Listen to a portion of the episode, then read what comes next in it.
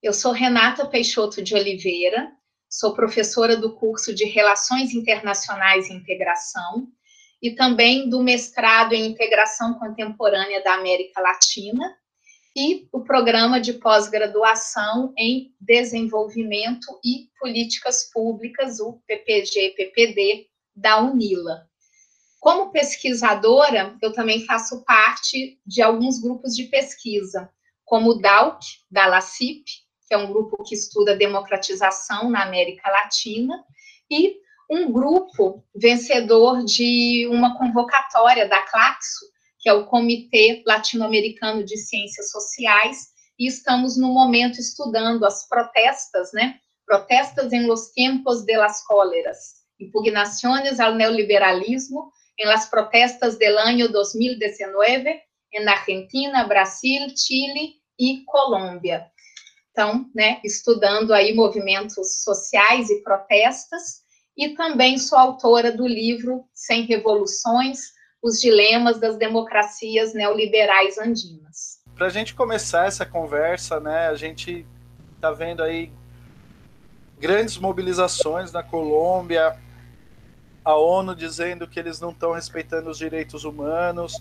Eu estava fazendo uma pesquisa agora há pouco no YouTube, vi a polícia batendo no, num rapaz caído no chão. E, enfim, o que está acontecendo na Colômbia? Olha, a Colômbia, desde 28 de abril de 2021, está passando por uma crise é, considerável é, nos últimos dias, a população, né, vários setores da sociedade colombiana têm se mobilizado contra algumas medidas que são consideradas impopulares do governo do Ivan Duque, e a população mobilizada, a sociedade civil mobilizada, está sendo duramente reprimida pelas forças policiais do governo.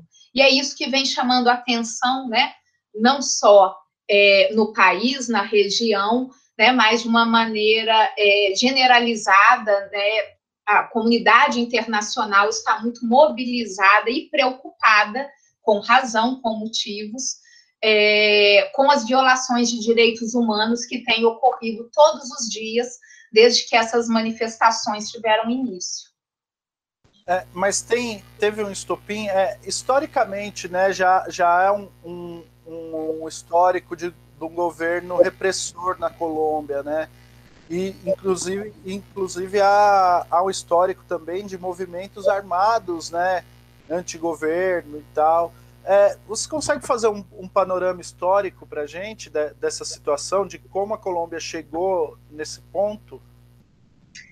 Sim, é importantíssimo. Né? No caso da Colômbia, é, nós temos esse estopim né? O que explica essas manifestações agora, é, em grande parte, é a impopularidade de uma medida do governo Ivan Duque, que era a proposição de uma reforma tributária. É, com essa reforma tributária, é, a ideia seria aumentar os impostos é, e isso geraria ali impactos é, para a população que já está ali empobrecida por conta da crise econômica, crise esta que foi alavancada durante o período da pandemia. Mas mesmo com a retirada dessa reforma tributária da, da pauta política, da agenda política, né, porque o governo, diante das manifestações, recua e retira isso da, da, da agenda, é, é preciso a gente entender que essa manifestação né, num sentido geral, essa mobilização agora de 2021, ela não nasce, ela não surge do, do nada, né, e nem mesmo essa questão da reforma tributária explica, né, o todo da insatisfação é, da população colombiana em relação ao governo, porque em 2019 nós já tivemos, já acompanhamos mobilizações também, protestos sociais, manifestações de grande envergadura no final do segundo semestre ali na Colômbia, né, principalmente no dia 21 de novembro de 2019, né, grandes mobilizações nas principais cidades do país, que levaram às ruas entre 200 mil e 1 milhão de pessoas. A grande insatisfação do povo colombiano nos últimos anos é, se refere à insatisfação com o modelo econômico. É importante a gente perceber o seguinte: no século XXI, na América Latina, precisamente na América do Sul, o que, que nós tivemos? Nós tivemos ali o avanço, né, uma onda rosa, né, o avanço de governos progressistas com perfil de centro-esquerda em grande parte dos países da região mas isso não aconteceu no Chile, não aconteceu na Colômbia e não aconteceu no Peru. Né? São países que se mantiveram na via neoliberal. O projeto neoliberal, né, ele se manteve em curso. Então, em 2019, a população já saiu às ruas, também na Colômbia, para se manifestar contra este modelo, né? As privatizações, é, a falta de proteção social, né? essa propaganda de um Estado mínimo que não protege, que não garante né? direitos sociais, direitos trabalhistas, né? isso já leva a população às ruas.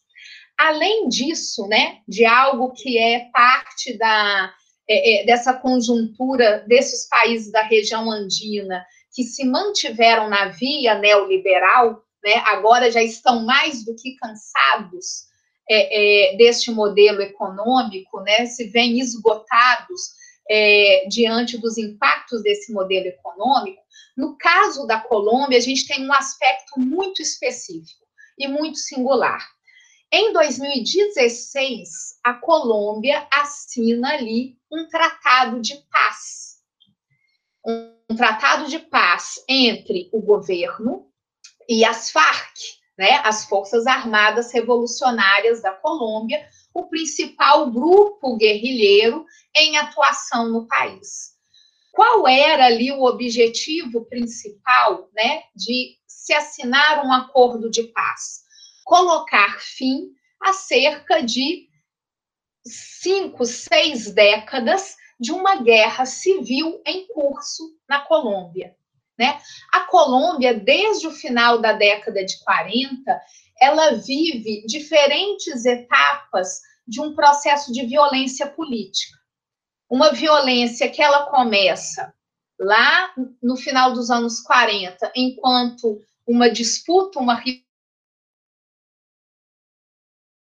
rivalidade que se alastra por todo o país e, que depois, ao longo dos anos e das décadas, vai ganhando outros componentes. Na década de 60, surgem ali, em função dos conflitos no meio rural colombiano, né, os conflitos entre campesinos, né, camponeses e é, latifundiários, né, que são os detentores, né, de grandes propriedades rurais, né, muito em função dos conflitos rurais, surge ali é, os primeiros, né, e principais grupos guerrilheiros no país.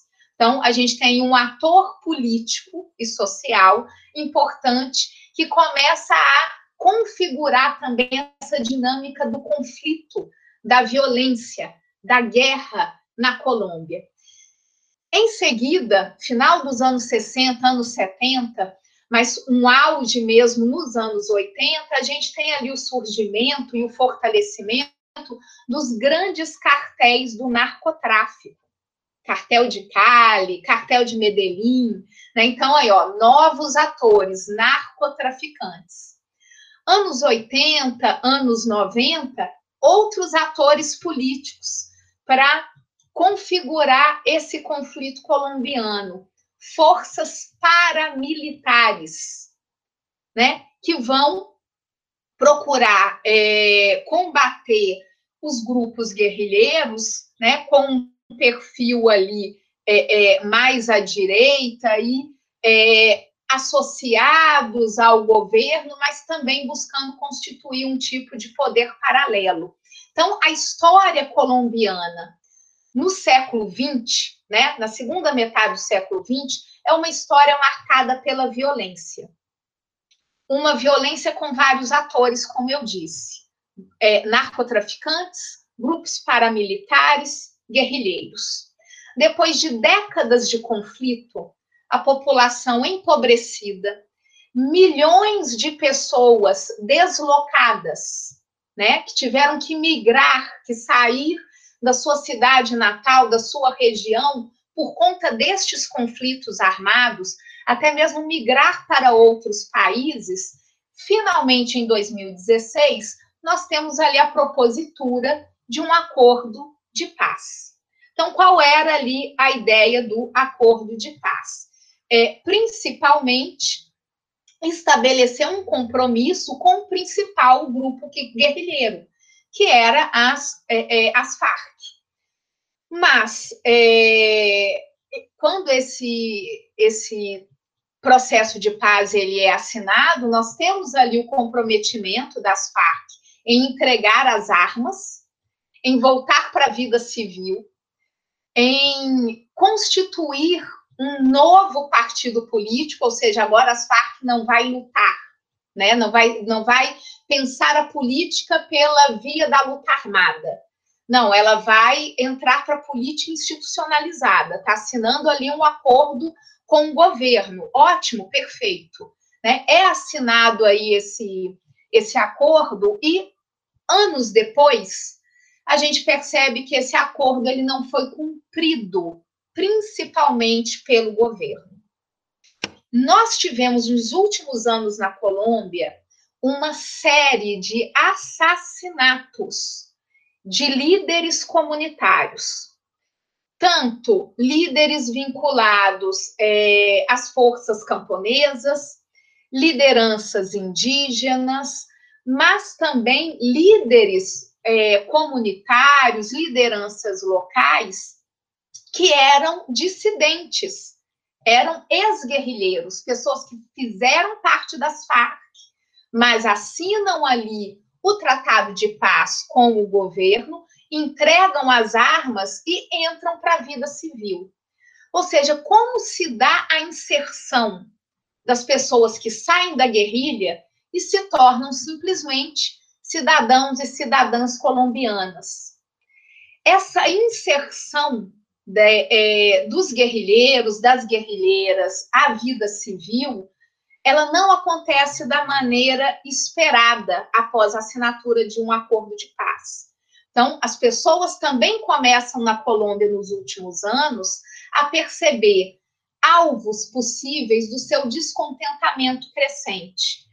É, de um lado, as injustiças, a pobreza, a desigualdade, a falta de proteção, a falta de direitos pela manutenção de um modelo econômico excludente, né, que pode garantir o crescimento econômico do país, que maravilha, mas esse crescimento econômico, ele não chega para grande parte da população que é pobre, né, ou miserável, e também é, entre outros aspectos, nós temos um descontentamento crescente com o momento posterior da assinatura deste tratado de paz, porque os líderes foram é, assassinados, as Farc entrega as armas e o governo não cumpre totalmente é, com o prometido. Então, ali em 2019, as pessoas já saíram às ruas é, voltadas né, para essas questões que geravam ali é, grande é, insatisfação. Outro elemento, desigualdades socioambientais, destruição do meio ambiente, um modelo econômico e produtivo que degrada o meio ambiente. E ao degradar o meio ambiente, ao destruir o ecossistema, também acaba atingindo as populações, especialmente né, as populações da região amazônica colombiana, né, as populações, os povos indígenas, os povos originários e também a população afrodescendente. Quanto a essa população afrodescendente, mais um elemento para a gente ir aí elencando né, aquele, aquela gama de elementos que geram insatisfação no povo colombiano. Essa população afrodescendente, que é significativa na composição étnica da Colômbia, né, a Colômbia, assim como o Brasil e também a Venezuela na América do Sul, né, seguramente são os países que têm a maior população afrodescendente desse continente, né, do continente sul-americano.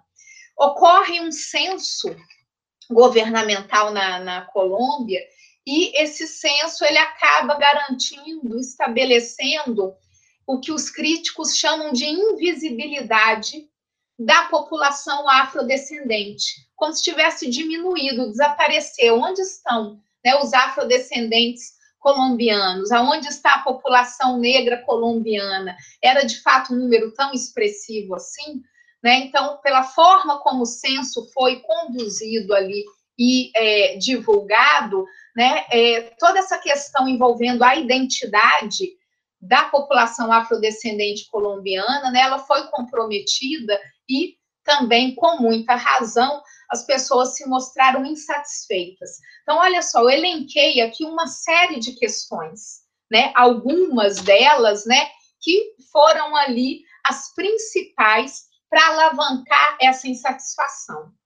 Mas aí a gente entra em 2020 com a pandemia de Covid-19 é, em todo o mundo e aqui com seus efeitos e repercussões na América Latina. No caso da Colômbia, o que é importante a gente prestar atenção, até para entender o que está acontecendo agora, primeiro semestre de 2021. A Colômbia, se a gente procura ali, faz, vamos fazer uma pesquisa e vamos buscar os países que agora, né, eu estou falando aqui em abril de 2021, são os líderes regionais de contágio e mortes é, nesse ranking da, da, da pandemia na América do Sul, né? A Colômbia é o terceiro país.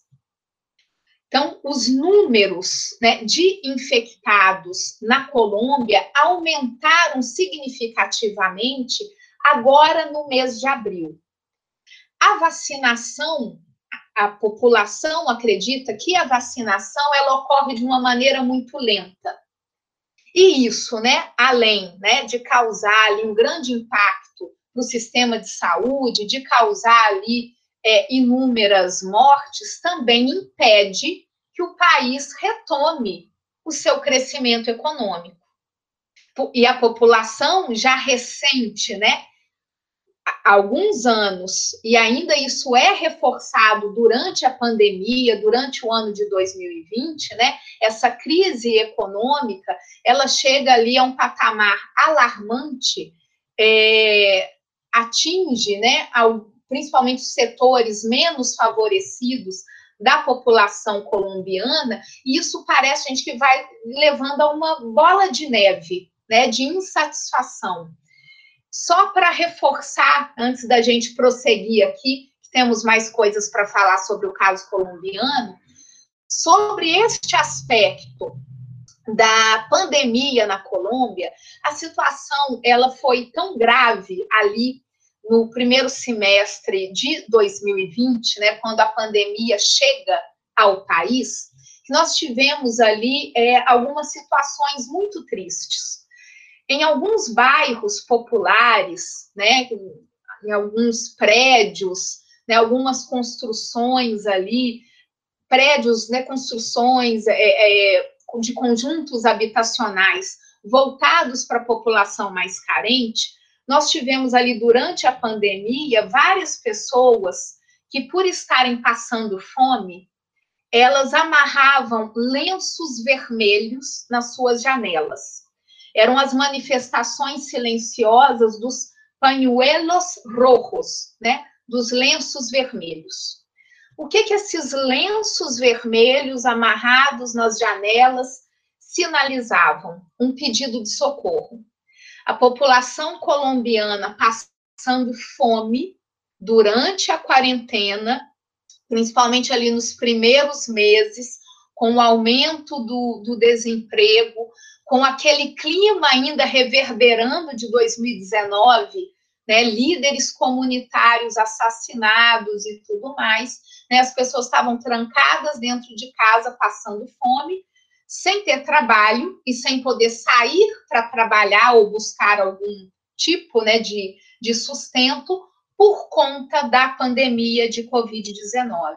Então, elas amarravam estes lenços, porque a, a, casa que tinha um lenço vermelho amarrado na janela queria dizer: me ajude, eu estou passando fome. Com a situação não resolvida pelo governo, né, ou seja, essas pessoas ainda naquela situação de miserabilidade extrema, em muitas cidades do país, o que, que aconteceu? As pessoas, mesmo durante a quarentena, né, com as cidades fechadas, com o comércio fechado, com proibições ali, né, as pessoas não poderiam se reunir, não poderiam se aglomerar, né, porque isso poderia propagar o, o vírus. O desespero era tamanho desses setores, né, mais carentes, os setores populares, os setores marginalizados que as pessoas tiraram os lenços vermelhos da janela e saíram às ruas para protestar e para pedir comida. E foram duramente repreendidas pelas forças policiais. Um ano depois, né, de uma situação que não se resolve, muito pelo contrário, ela só se deteriora e o governo do Ivan Duque, que é um governo de direita, um governo conservador, um governo de perfil neoliberal, né? Ao invés dele pensar ali programas de governo, ações, políticas, medidas para minimizar os impactos da pandemia, da crise econômica é, na população colombiana, ele volta à tona em 2021 com uma agenda política é, que vai, é, é, de uma maneira deliberada e muito visível, afetar a qualidade de vida né, e as possibilidades mínimas de existência né, e sobrevivência é, dessas pessoas. Né? Você fazer uma reforma, realizar uma reforma tributária para aumentar impostos no meio da pandemia, estes impostos eles incluiriam, por exemplo, aumentar ali alíquotas de serviços públicos, como gás e energia, aumentar a base de contribuintes, eu quero mais gente contribuindo se as pessoas estão desempregadas, né? Mais de 40% da população colombiana é considerada pobre. Mais de 40% de índice de pobreza no país. Então, é muito natural a gente imaginar que as pessoas estivessem aí, né, agora, dois anos depois, esse processo meio contínuo, né, de insatisfação, que elas voltassem, né, a todo, né, a todo vapor, com todas as suas forças, a se mobilizarem é, pela retirada, né, dessas medidas é, impopulares, mas diante da grande repressão policial, né, um outro ponto aí, né, você sai para manifestar o seu legítimo direito, né, de expressar o seu descontentamento em relação às medidas de um governo, né? Um governo que já goza de impopularidade, né? Já há cerca de dois anos e isso é muito nítido, né? Mas aí ao sair às ruas para se manifestar, essa população começa a sofrer violações dos direitos humanos, prisões arbitrárias, é, execuções sumárias, é, já falei de prisões, é, até mesmo é, existem aí é, é, alguns depoimentos que consideram aí que os policiais realizaram aí violações, né, de, de no sentido sexual, né, de mulheres, né, de manifestantes, ou seja, feridos, né, várias pessoas com lesões oculares, como aconteceu no Chile em 2019, né, várias pessoas perderam a visão né, naquelas manifestações. Então, isso parece que joga né, mais lenha na fogueira, vamos dizer assim, né, e aí as pessoas não tiram os pés, né, não arredam os pés da, da, das ruas,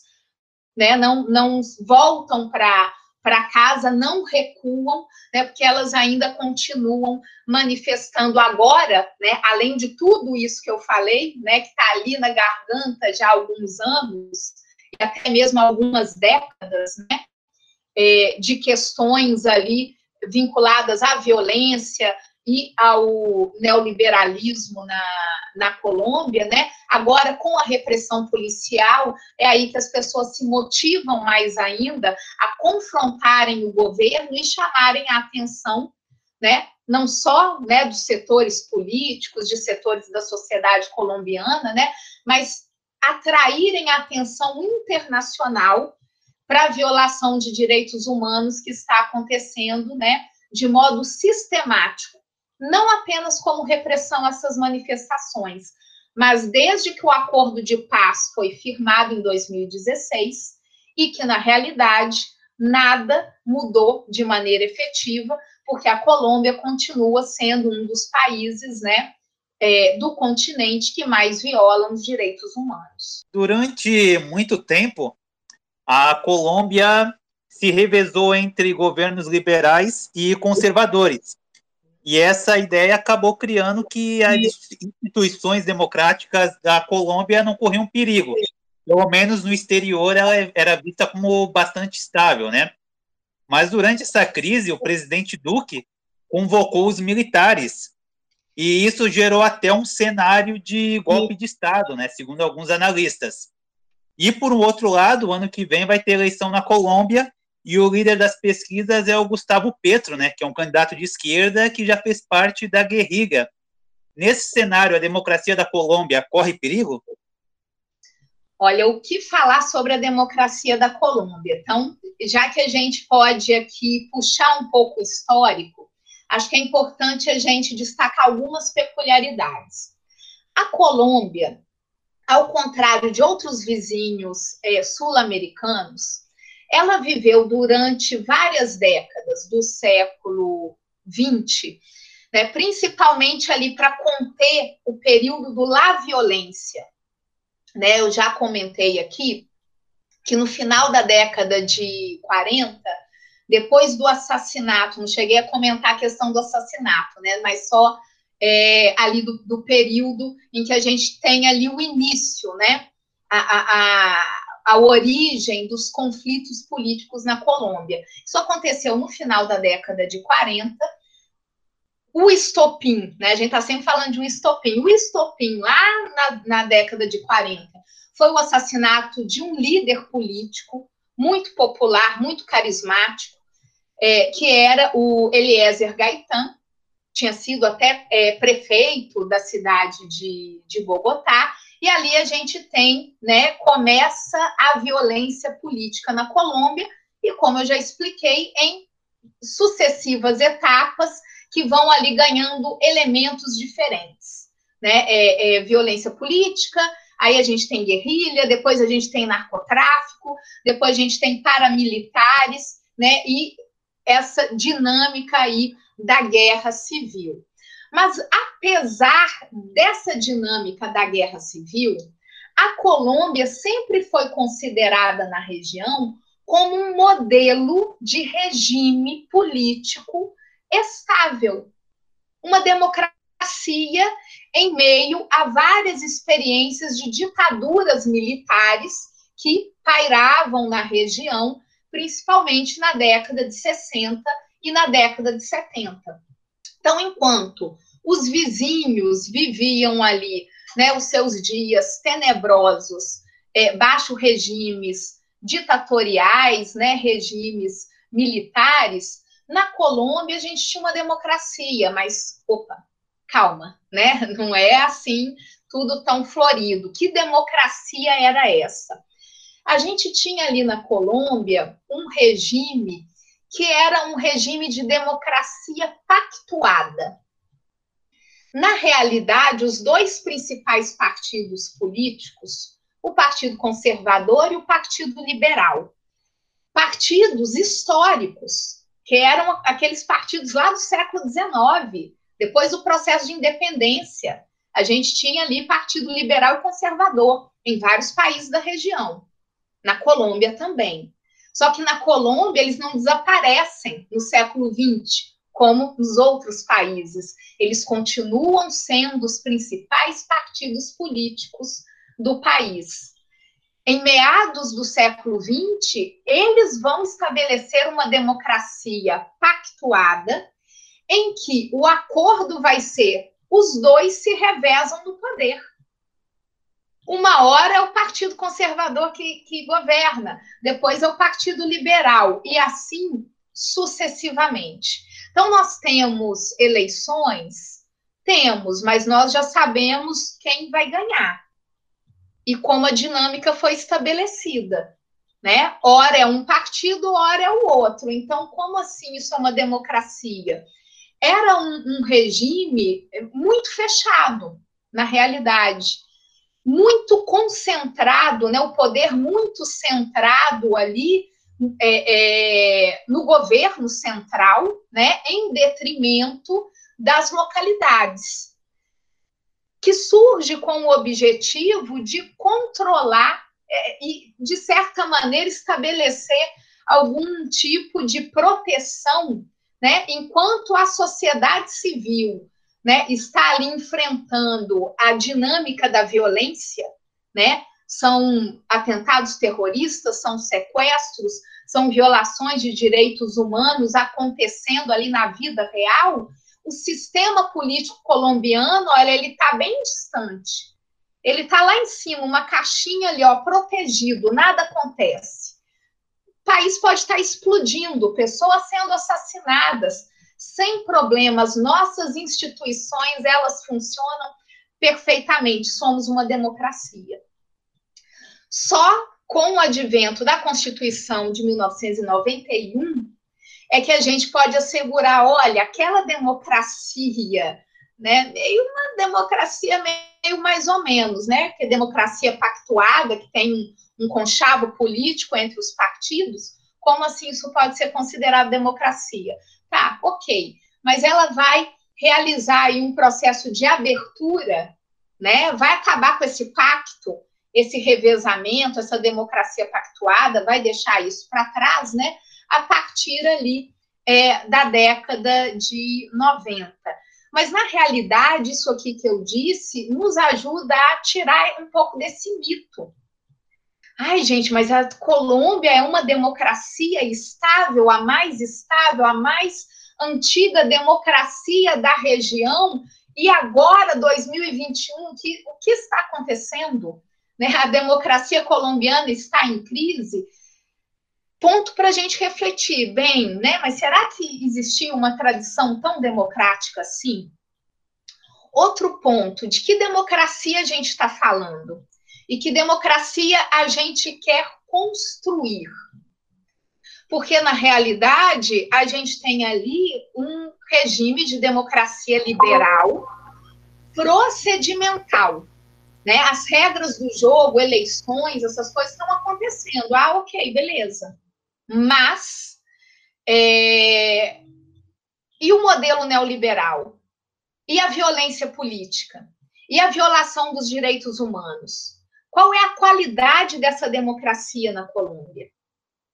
Será que, na verdade, com essas manifestações mais recentes, 2019, 2020, 2021, né, na realidade, essas manifestações não sejam ali o grande termômetro, ponto para reflexão, né, o grande termômetro da democracia é, colombiana no sentido de que agora as pessoas estão se manifestando, né, depois de décadas e, e, e décadas, né, de uma forma muito consistente, linear, né, levando ali as suas reivindicações, de fato exigindo que o processo de paz na Colômbia ele seja concluído, que o processo de paz que foi assinado, ele seja respeitado. Que o modelo econômico excludente, ele seja repensado, ele seja substituído, né, e que as pessoas possam ter direito a uma verdadeira democracia, que não é aquela democracia para ficar mostrando nos livros de história oficial, né, ou nem se exibindo para os países vizinhos. Olha, nós somos a democracia mais estável da região. Como assim?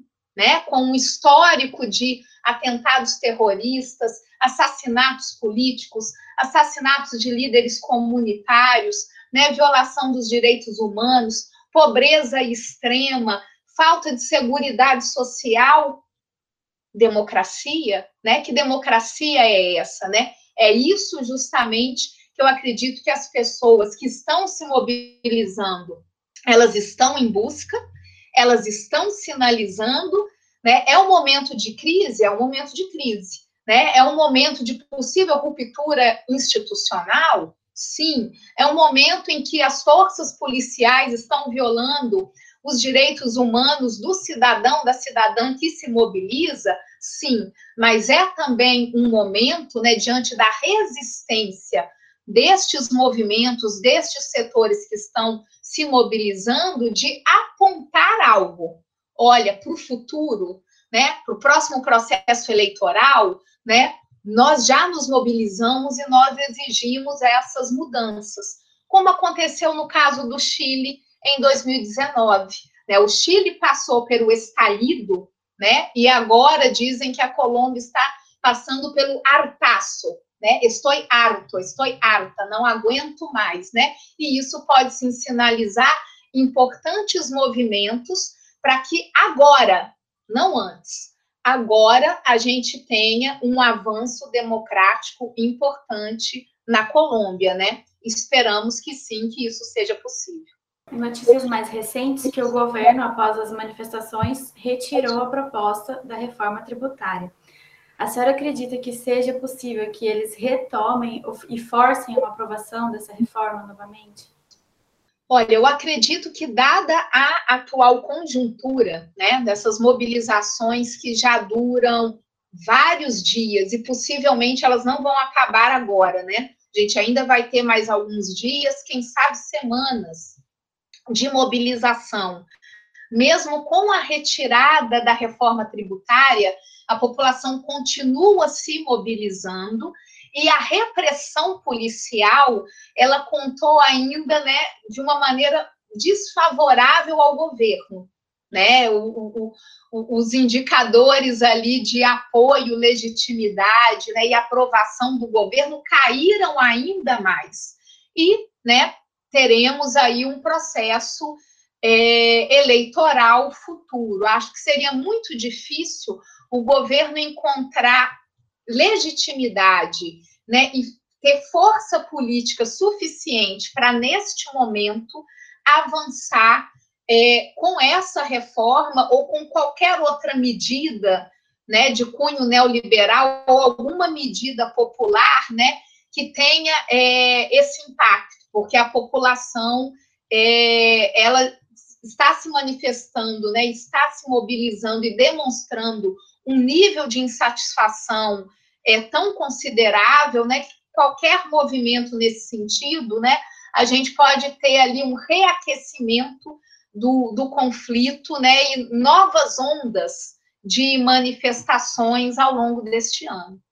Professora Renata, é, a professora fez um cenário, um panorama bem grande para nós do que está acontecendo na Colômbia.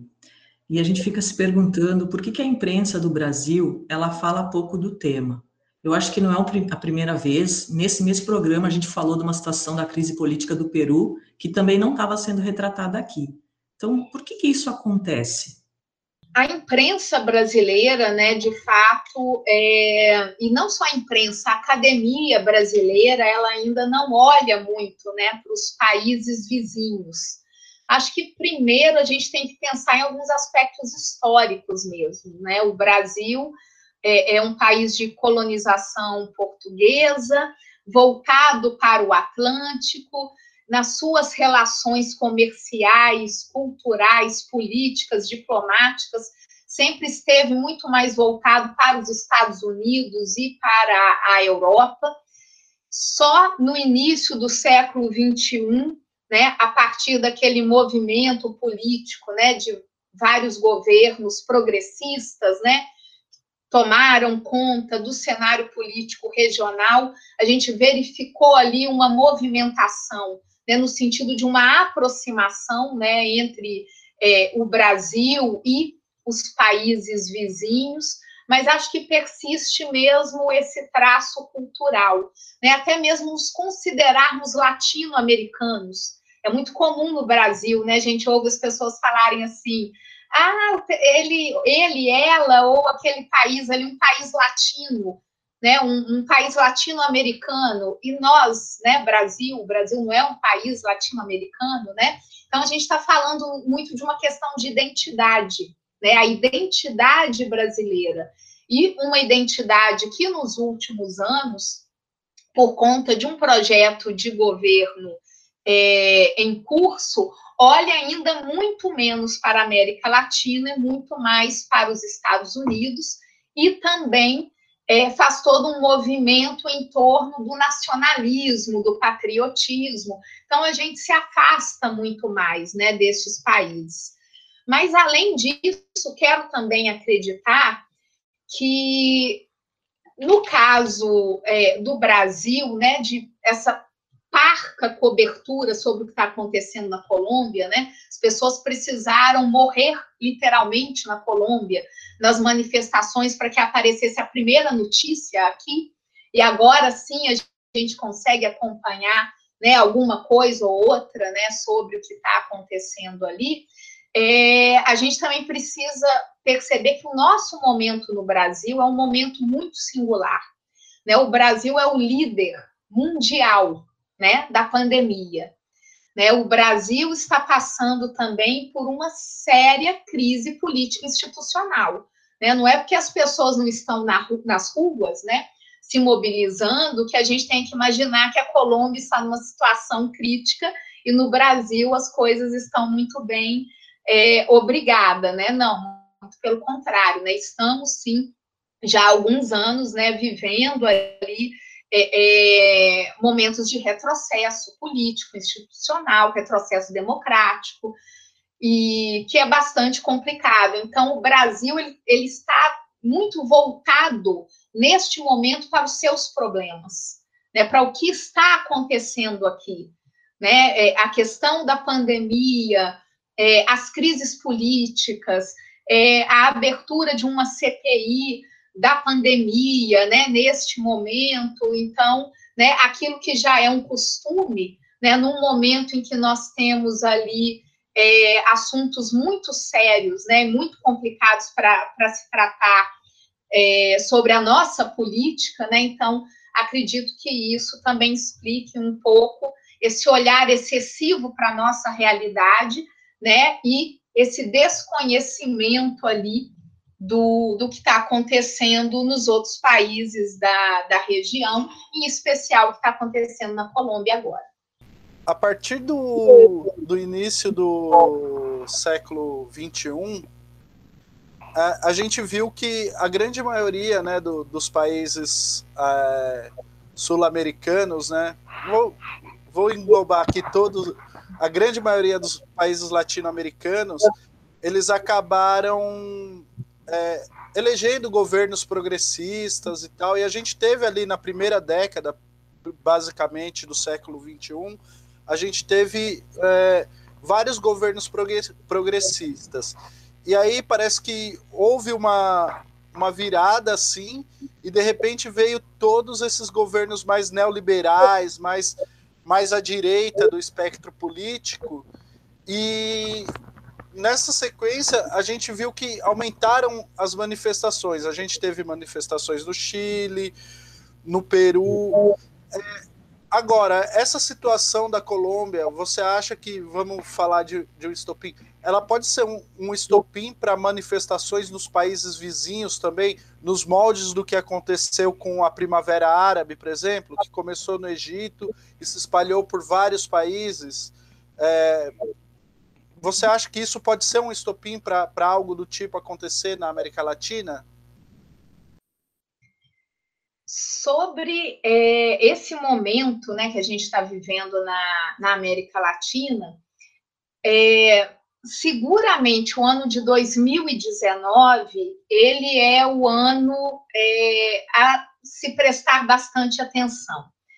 E é muito curioso para mim, né, como professora, como pesquisadora, porque eu lancei um livro em 2019, e neste livro qual era a minha preocupação? Era pesquisar três países da região, Peru, Chile e Colômbia que, que esses países tinham de especial e de diferente, né? Por que estes e não outros? Porque no início do século XXI, nós percebemos a chegada né, de vários governos progressistas mais à esquerda né, do espectro político ideológico em vários países é, da região. Esse movimento ele aconteceu é, muito em função de uma crise do modelo neoliberal. Né? O modelo neoliberal ele foi ali alastrado né, por toda a região, principalmente na década de 80 e na década de 90, com a experiência pioneira do Chile na década de 70. Né? Mas avança por toda a região na década de 80 e na década de 90. Entra em crise né? Porque os impactos deste modelo neoliberal, é, eles são sentidos, né? A precarização das condições de trabalho, as privatizações em massa, nessa ideia do, do Estado mínimo, né? Surgem aí um, um movimento de privatização da saúde, né? E da educação. Vai ser ali naquele momento que vão surgir ali né, é, as escolas, as faculdades particulares, os planos de saúde, né, ou seja, todo aquele movimento neoliberal começa a enfrentar a resistência de alguns setores mobilizados da sociedade civil em diferentes países da região.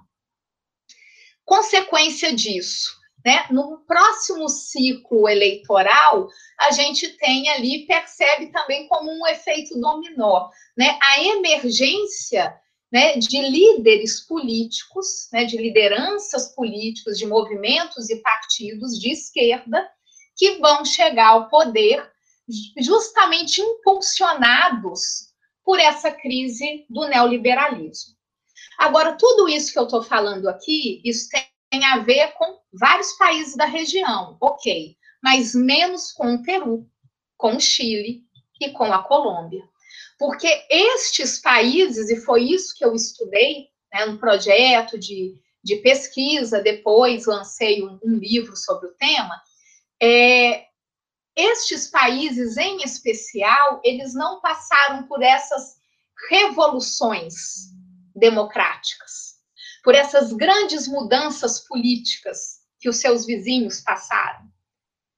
Né, elas não passaram por governos com um perfil mais à esquerda, neodesenvolvimentistas, que chamavam e resgatavam o papel do Estado na economia, com políticas sociais mais abrangentes, etc., etc. Nada disso. Estes três países, Chile, Colômbia e Peru, permaneceram na via neoliberal. Não passaram por aquelas revoluções. Mantiveram seus dilemas, os dilemas próprios de países é, de industrialização tardia, países na periferia do sistema, países latino-americanos marcados pela exclusão, pelo histórico de séculos e séculos de colonização, regimes oligárquicos, escravidão, estes três países, eles não realizaram este movimento. Eles permaneceram inalterados na via do neoliberalismo, e quanto ao regime democrático, estes países, incluindo a Colômbia, né, uma grande expressão desse, desse modelo, manteve ali a sua noção, o seu regime democrático, como, olha, democracia é a democracia formal, procedimental, institucional. Eu tenho que ter o direito a voto, eu tenho que ter eleições periódicas livres. É isso, é o mínimo. É considerado democracia? É isso. Democracia liberal associada a neoliberalismo. E não realizaram nenhuma transformação significativa. Significativa, eu estou sendo muito boazinha, nenhuma modificação neste século. Aí foi justamente depois que eu lanço o livro falando disso, vem a manifestação no Chile, vem a manifestação na Colômbia, vem a manifestação no Equador, que passou pelo movimento, mas depois elege um presidente, o Lenin Moreno, que é um presidente que rompe né, com o, o, o Correia e é, passa né, a instituir um governo de perfil neoliberal. Aí a gente entende que estas manifestações agora recentes, dos últimos dois anos, nestes países que não mudaram a chave ou que voltaram para o neoliberalismo, saíram do progressismo, da esquerda, do nacional desenvolvimentismo, né, neodessarolismo, e voltam né, para um projeto neoliberal, né, essas mobilizações elas são impugnações a esse regime. Né? Nós estamos aí há 40 anos de neoliberalismo na América Latina. Então, na Colômbia, assim como né, no Chile, assim como no Peru, assim como foi no Equador, essas manifestações elas devem ser entendidas também como manifestações contra um modelo que está em vigor e que não mudou, que não saiu de cena. Ao contrário do que aconteceu em outros países da região, que pelo menos se não superaram totalmente o neoliberalismo, durante aquele período do progressismo, né, os seus governos conseguiram, né, durante um tempo razoável e considerável, né, garantir o crescimento econômico, garantir a distribuição de renda, o acesso à universidade, né, principalmente aqui é, é, no Brasil, né? E isso não se verifica nesses países. Então, aí é que a gente precisa entender a dimensão. São décadas e décadas, né? Sentindo estes efeitos. Chega a um ponto de ebulição. É isso que está acontecendo agora, não como um novo processo na Colômbia, por exemplo, mas como uma retomada daquilo que já estava sendo manifestado pela população em 2019, quando as pessoas saíram às ruas entre outubro e dezembro de 2019 na Colômbia. Elas retomam, né, aquela, aquelas manifestações, aquelas mobilizações que foram em parte interrompidas, né, por conta da pandemia é, naquele cenário de 2020. Renata, para encerrar, é, essa discussão está muito boa, queria conversar muito mais sobre o assunto, mas a gente tem tempo. Então, para encerrar, é, eu queria te fazer uma pergunta. A gente conversou um, um pouco antes, né? Assim, é, você falou um termo que, o, que os colombianos estão usando, que é o rasnar. Não consigo pronunciar, mas enfim. É, e no Chile, no Peru já tiveram essas manifestações. E, por incrível que pareça, né, eu quero trazer o assunto aqui um pouco para o nosso, nosso quintal, que é o Brasil é líder mundial em mortes por Covid. A gente tem uma crise institucional instalada no governo, claramente, né, parafraseando aquele, aquele procurador, nós temos convicção de que não temos provas, mas a convicção de que há corrupção no governo. porém é, a população não se manifesta, e quando se manifesta, me parece que são grupos direcionados de apoio ao governo. É, que leitura que você faz dessa situação no Brasil? Olha, o caso brasileiro é, ele é muito peculiar neste contexto sul-americano. Porque se a gente é, começa a analisar as manifestações recentes em vários países da região, e não só considerando os últimos dois anos, 2019, que foi muito particular, né, mas retomando ali alguns anos antes, a gente percebe, de uma maneira geral, nos nossos países vizinhos, as manifestações elas ocorreram muito é, de uma maneira a expressar sentimentos de insatisfação muito nítidos, né, e não abstratos. Né? No Brasil, em 2013, nós tivemos grandes mobilizações mas elas eram meio amorfas, meio abstratas. E elas foram sendo capitaneadas né, por diferentes é, é, é, segmentos, né, de acordo com interesses políticos de determinados setores, e no final das contas, ninguém entende muito bem, né? A gente sabe as consequências depois, os desdobramentos políticos, né? que a gente teve é, no país, as mudanças que nós passamos no Brasil nos últimos anos e que vieram né, depois daquelas mobilizações. Mas elas em si, né, se a gente compara com o que está acontecendo, o que aconteceu em outros países da, da região, né, ela não tem muito para onde ir. As pessoas não sabem. Está insatisfeito, está insatisfeito, mas é o quê? né? É, é, é, qual é o nome que você dá a essa insatisfação?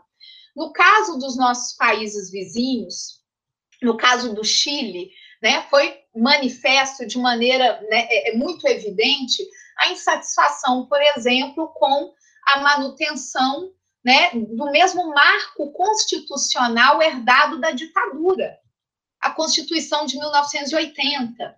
No caso da Colômbia, é, é, as manifestações também elas dão um recado muito direto.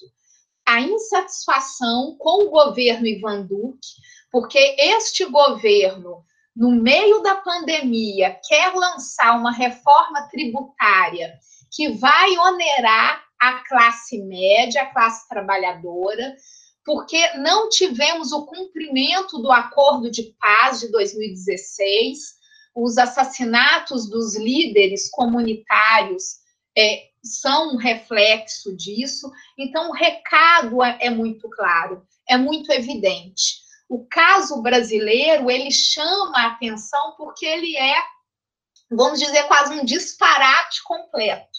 Né? As manifestações, quando é, ocorrem elas não conseguem catalisar e levar um número tão expressivo de pessoas às ruas, como acontece agora na Colômbia, como aconteceu no Chile, por exemplo.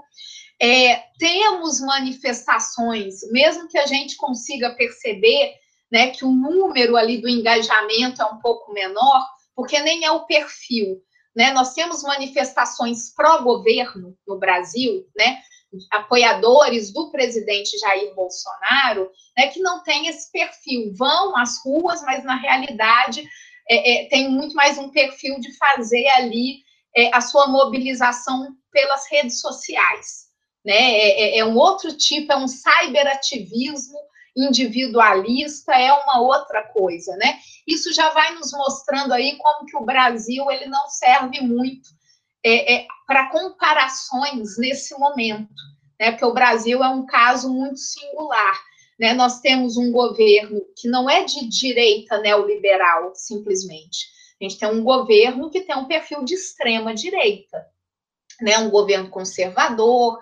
É, temos medidas impopulares, temos esse problema, né, da pandemia. O Brasil é o recordista né, mundial nesse triste ranking e nada acontece.